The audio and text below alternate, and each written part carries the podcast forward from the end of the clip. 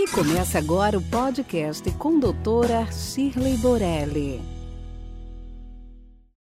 Contrariamente àquilo que eu esperaria nesse momento, e até porque nós atendemos muitos pacientes com vitiligo, que são essas manchas claras, brancas, que muitas vezes ocorre tanto simetricamente quanto localizadamente, não aconteceu essa grande procura nos pacientes com piora do vitiligo.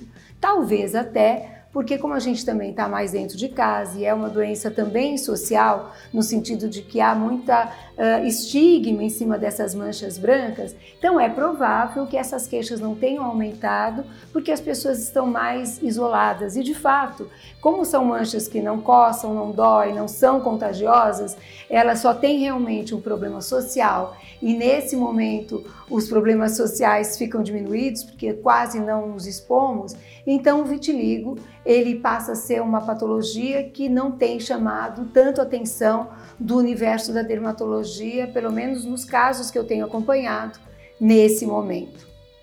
Então, só para a gente falar um pouquinho do vitiligo, muitas vezes a exposição um pouquinho de sol com alguns produtos para estimular a pigmentação podem ser bem-vindos. Normalmente a gente pede para que essa exposição seja feita em dias alternados. Uma outra questão importante também é verificar se existe algum fator causador. O estresse poderia ser um deles, mas também fatores ligados à tireoide, à diabetes e algumas deprivações de vitaminas também teriam que ser vistas, especialmente nessa fase em que eu sempre coloco a alimentação aí como importante.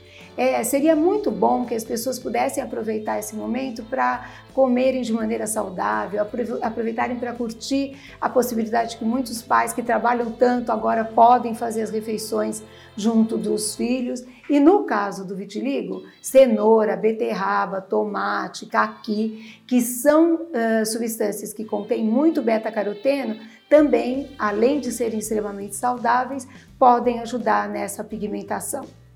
Claro que os tratamentos feitos em consultório podem ser feitos com segurança e com proteção, mas eles podem incluir normalmente a aplicação de laser, de LED, infiltrações, microdermabrasão com drug delivery para pigmentação, mas em geral nós temos feito esses tratamentos é, de uma maneira mais sequencial, podem aguardar um pouquinho.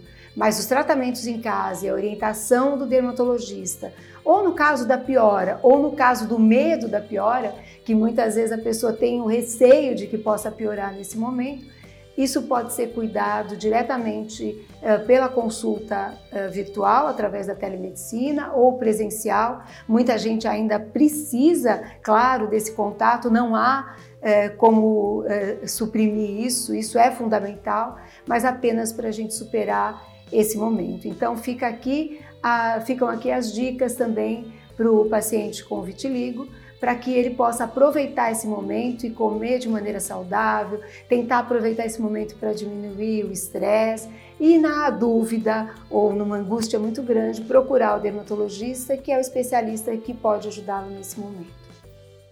Fica aqui o nosso podcast de hoje. Acompanhe nosso dia a dia no Instagram. Esperamos você semana que vem no próximo. Até lá! Esse podcast foi gravado por Ética Marketing Médico. www.eticacomh.com.br